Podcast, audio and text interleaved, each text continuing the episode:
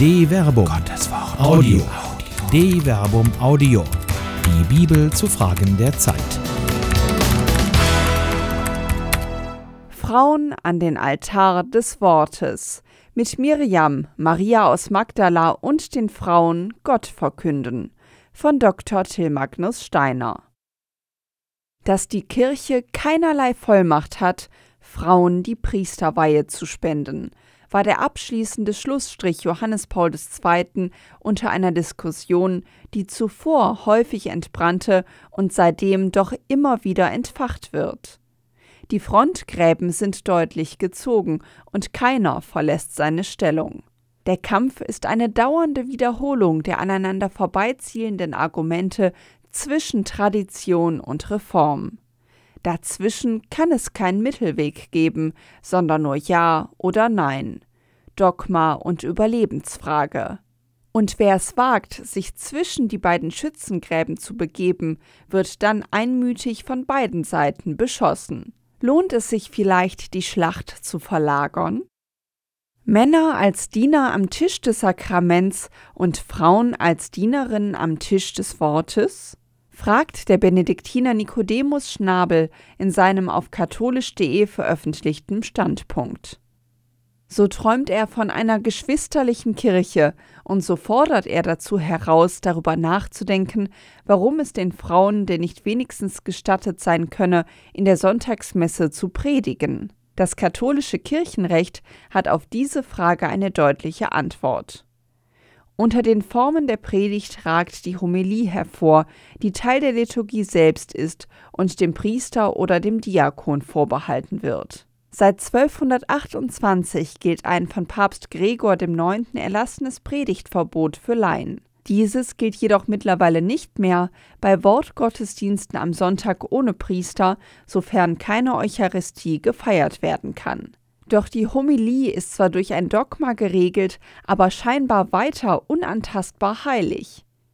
Dabei bietet sich gerade in diesem Punkt eine Möglichkeit, dass beide Fronten zwar ihre Position nicht aufgeben, aber zumindest einen gemeinsamen Schritt aufeinander zugehen könnten. Und dies genau dann, wenn beide Seiten gemeinsam, vereint, katholisch vor Gott treten. Dialog in der von Johannes Paul II. approbierten Instruktion zu einigen Fragen der Mitarbeit der Laien am Dienst der Priester aus dem Jahr 1997 wird die Möglichkeit eines Dialogs in der Homilie gegeben. Diese Art der Predigt könnte in kluger Weise zur Erläuterung eingesetzt werden, ohne dadurch die Predigtpflicht an andere zu delegieren. Schon Mose und seine Schwester Miriam traten gemeinsam vor das Gottesvolk. Nach dem Durchzug durch das Schilfmeer und im Angesicht der Macht Gottes sang Mose einen Lobpreis auf Gott, indem er zusammen mit den Israeliten das gerade Geschehene in 18 Versen theologisch ausdeutete. Damals sang Mose mit den Israeliten dem Herrn dieses Lied. Sie sagten, ich singe dem Herrn ein Lied, denn er ist hoch und erhaben. Exodus Kapitel 15 Vers 1 Nach dem Lobpreis fasst der Erzähler das Geschehene selbst nochmals zusammen in Vers 19 und dann reagiert Mirjam. Im Angesicht des Heils und nach dem Gesang Mose zusammen mit allen Israeliten, Frauen und Männern, wandelt sie den Lobpreis zusammen mit den israelitischen Frauen in einen ausdrucksstarken theologischen Freudenjubel.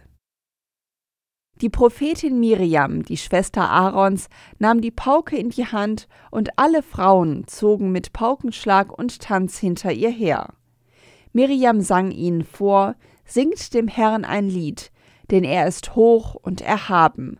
Ross und Reiter warf er ins Meer. Exodus Kapitel 15, Vers 20 bis 21. Gemeinsam legen Mose, Miriam und alle Israeliten das Heil, das sich vor ihren Augen ereignet hat, aus. Und Miriam wandelt die Worte zusammen mit den Israelitinnen in Sicht und hörbare Glaubensfreude. Zeugnis Miriam legt zusammen mit Mose und den Israeliten ein Glaubenszeugnis ab. Die Apostel im Neuen Testament hingegen waren auf das Zeugnis von Frauen angewiesen um selbst den Glauben nicht zu verlieren. Jesus hat am Ostermorgen nicht seine Jünger erwählt, um die Freudenbotschaft seiner Auferstehung zu verkünden. Als Jesus am frühen Morgen des ersten Wochentages auferstanden war, erschien er zuerst Maria aus Magdala, aus der er sieben Dämonen ausgetrieben hatte. Sie ging und berichtete es denen, die mit ihm zusammen gewesen waren und die nun klagten und weinten. Als sie hörten, er lebe und sei von ihr gesehen worden, glaubten sie es nicht. Markus Kapitel 16, Vers 9 bis 19. Während im Markus-Evangelium nur Maria aus Magdala die Auserwählte ist, die die Auferstehung verkünden darf, treten in dieser Erzählung im Matthäusevangelium noch die andere Maria, siehe Matthäus Kapitel 28, Vers 1, und gemäß Lukas Evangelium sogar noch Johanna und Maria, die Mutter des Jakobus, an ihre Seite. Gott erwählt ausschließlich Frauen, um die frohe Botschaft der Welt zu verkünden, und sie sind die Ersten, denen er sie mitteilt. Doch die Apostel hielten diese Reden für Geschwätz und glaubten ihnen nicht. Lukas Kapitel 24, Vers 11 selbst Apostel müssen sich von Frauen belehren lassen. Ja, Gott hat sie am Ostermorgen genau dazu erwählt. Warum sollte dann nicht in der Messe, wenn das Wort Gottes verkündet wird, Frauen das Wort erteilt und ihrem Zeugnis geglaubt werden?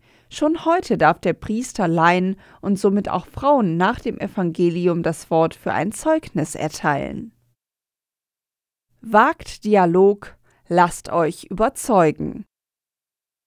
Wäre es nicht schon jetzt an der Zeit, während ohne Fortschritt über die Frage nach Priesterweihe für Frauen diskutiert wird, mehr Dialog in der Verkündigung zu ermöglichen? Braucht unsere Kirche nicht gerade in der andauernden Krise starke Glaubenszeugnisse?